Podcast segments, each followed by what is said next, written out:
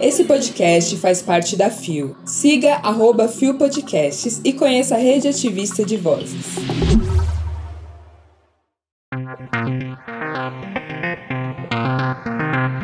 Conferência Nacional de Saúde aprova o fim da cirurgia em bebês intersexo. Turismo LGBT+, movimenta quase 15 bilhões de reais por ano. Pessoas LGBTQIAPN+, usam mais meios digitais para arrumar parceiros. Quarta-feira, 12 de julho de 2023. Oi, gente! Como é que vocês estão? Eu espero que tenham um bom dia. Que pena que isso aqui não tem no Grindr, né? A gente podia botar esse podcast no Grindr pra galera escutar mais. É babado. Olá, eu sou Isa Potter. Esse é mais um Bom Dia Bicha. Levanta, viada, vamos assim. O seu podcast diário de notícias sobre as comunidades LGBT QIAP+. Seis e ônibus. Deu no Terra Nós. Conferência Nacional de Saúde aprova um fim da cirurgia de bebês intersexo. Publicado no dia 10 de julho de 2023 por Irã Justi.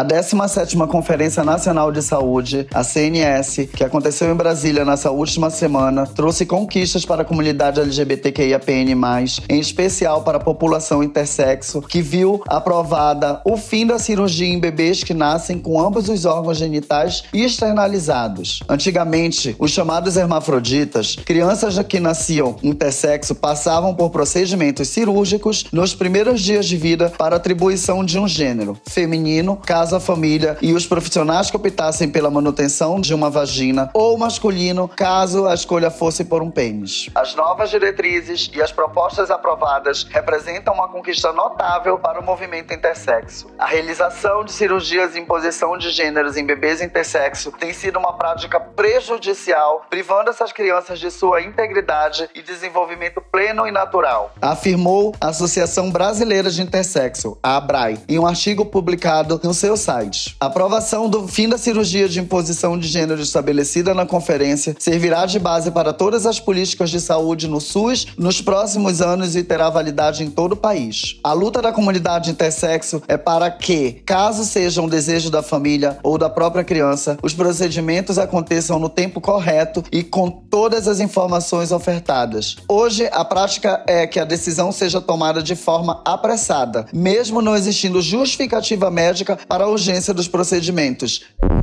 E toma-te, querida, vitória pra nossa comunidade intersexo. Já tava mais que na hora que. Na verdade, é uma cirurgia mutiladora que acabam fazendo com a criança. A criança não pode nem decidir o que quer ser. Já tava muito mais que na hora de essas crianças crescerem e tomarem por si só a decisão do gênero que ela quer ser. Tá entendendo? Parar com essa graça de essa galera cisgênera fica querendo empurrar gênero no qual a gente não se identifica pra gente. Porque quem paga somos nós. A nossa saúde mental é o que importa. Então se informe, querido. Ponto pra gente, muito feliz. Já comecei feliz aqui lendo essa matéria, gente, pelo amor de Deus.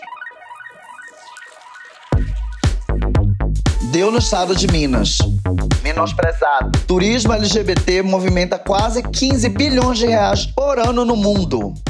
Publicado em dia 7 de julho de 2023 por Carlos Altman. Você sabia que o turismo LGBTQIAPN+, é extremamente importante? E ele representa a garantia de segurança e acolhimento para todas as pessoas, independente da orientação sexual ou do gênero. Os chamados destinos gay-friendly são aqueles que apoiam e protegem a comunidade de modo em que os turistas sejam bem recebidos e não passem por situações de violência ou constrangimento. É importante ressaltar que o turismo LGBTQIAPN+, faz parte do mercado de viagens como um todo e não existe destinos específicos para a comunidade, mas sim lugares onde ela se sentirá mais segura. De acordo com a Associação Brasileira de Turismo LGBT, a ABTLGBT, esse nicho cresce cerca de 11% ao ano, enquanto o convencional aumenta 3,5% ao ano. Além disso, a Organização Mundial do Comércio, a OMT, estima que a comunidade movimente anualmente cerca de 3 bilhões de dólares, cerca de 14 milhões de reais. A indústria indústria do turismo está desempenhando um papel importante na mudança de atitudes e percepções. E ainda assim, a pesquisa mostra que há muito mais a ser feito para atender a necessidade dos viajantes LGBTQIA+,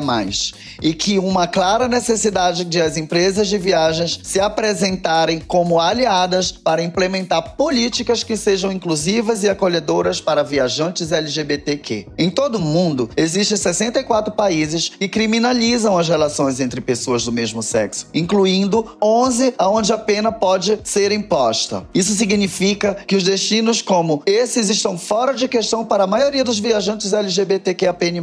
Para pessoas transgêneros, as viagens podem trazer barreiras adicionais, por exemplo, da sua identidade de gênero, nome ou aparência não corresponderem ao passaporte. Estudo apontou que para 70% dos viajantes brasileiros LGBTQ+, ser uma pessoa da comunidade afetou de forma escolher suas roupas e maquiagem durante a viagem, enquanto dois de cada cinco, 41%, já sentiram que precisavam mudar seu comportamento para evitar julgamentos e interações embaraçosas com outras pessoas, conta 30% em 2022. E 28% deles preferiram mudar a aparência para evitar a mesma situação, contra 21% em 2022. Eu vou falar uma para vocês que me trouxe uma lembrança de quando eu fui a primeira vez pra Europa com 18 anos, em que naquele período a gente viajar que não tinha retificação, há quase 20 anos atrás, era uma função para viajar. A gente tinha que viajar com roupa masculina para condizer o passaporte com as vestes, para não ter problema no país onde a gente chegava, para não ser deportada. Porra! Olha aqui, um relato próprio do que isso acontecia real. Que lembrança que isso me trouxe, gente. Impressionante como o tempo só te valoriza. Mas é isso, que bom, que bom que tá movimentando dinheiro. Porque esse povo gosta de um pick money, né, Mona? É, gata. Se for pelo dinheiro, eles mudam, mas se for por outra coisa, não consegue mudar. Então que não seja por outra coisa, mas que seja pelo aqué. Porque o aqué sempre fala mais alto. Se tem uma coisa que a comunidade LGBT tem pra gastar, meu amor, quando eles querem, é aqué com viagens. E palmas aí pra nossa comunidade que movimenta esse tanto de aqué, gente. Muito aqué. 15 milhões, gente, por ano, imagina. Deu no Gay Blog. Pesquisa aponta que os LGBTQIA+, usam mais os meios digitais para arrumar parceiros. Publicado em dia 10 de julho de 2023 por Vitor Miller. De acordo com uma pesquisa realizada pelo Estado da Nação 2023 do Bumble, o aplicativo de namoro e network online das pessoas LGBTQIA+, têm uma tendência maior para usar tecnologia e comunicação digital para desenvolver e viver relacionamentos diretamente quando comparadas às pessoas héteros. Os estudos apontam que 53% das pessoas LGBTs afirmaram usar meios digitais para investir em alguém romanticamente, enquanto os heterossexuais representam um número de 40%. Já 46% dos LGBTs também dizem se sentir mais à vontade para usar a comunicação digital para discutir exclusividade, assumir relação e discutir objetivos de relacionamento de longo prazo. Já entre os héteros, apenas 26% apontam essa conversa online. O estudo em questão mostrou ainda que ser alvo de abusos e mensagens ofensivas continua sendo a principal preocupação da comunidade LGBTQIA+.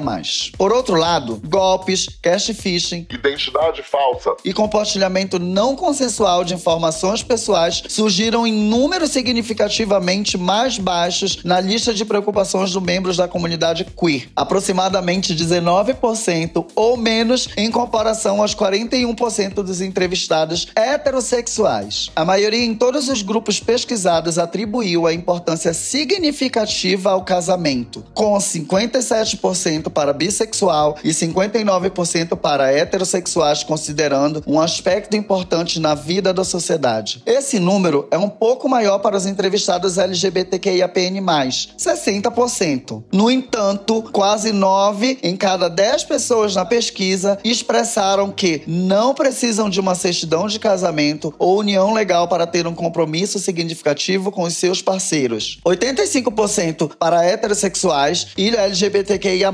Quando se trata de formatos tradicionais de relacionamento monogâmico, a pesquisa aponta que 7 em cada 10 membros e 65% da comunidade LGBTQIA+, não acha que as pessoas devem ser monogâmicas, enquanto mais da metade dos heterossexuais acham que deve. Vocês cataram porque eu falei que se bem isso aqui podia ter no Grindr. Agora vocês entenderam o bom dia sarcástico que eu dei? Tá passada. É isso, gente. Eu não sei nem o que falar sobre monogamia, não monogamia, cada um viver do jeito que quer. E as bichas estão sempre dando nome, Mona. Eu quero mais. As mona, as gay, as bi, a trans, as sapatão. É isso. A gente fica feliz que a gente não tenha essas amarras que a cisgeneridade e a heteronormatividade tenha. Tá com pau, Voltado pro lado deles, eles vão sempre chamar a gente de promíscuo, que vocês sabem disso, quando a gente só tá sendo feliz. Eu, hein? Muito, muito, muito que bem, muito que bem. A gente mostra que até nisso a gente tá na frente deles. Se todo mundo nos odeia, então por que a gente continua vencendo?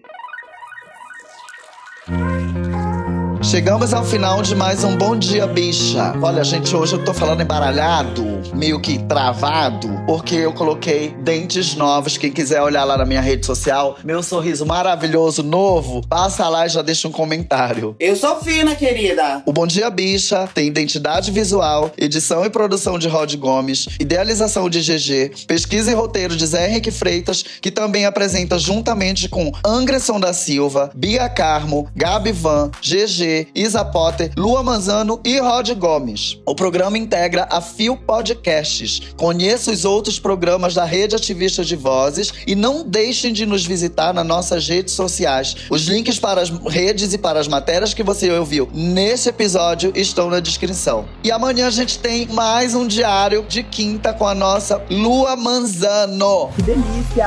Eu vou ficar por aqui, vou encher vocês de beijo. Boa quarta, meus amores. Um cheiro!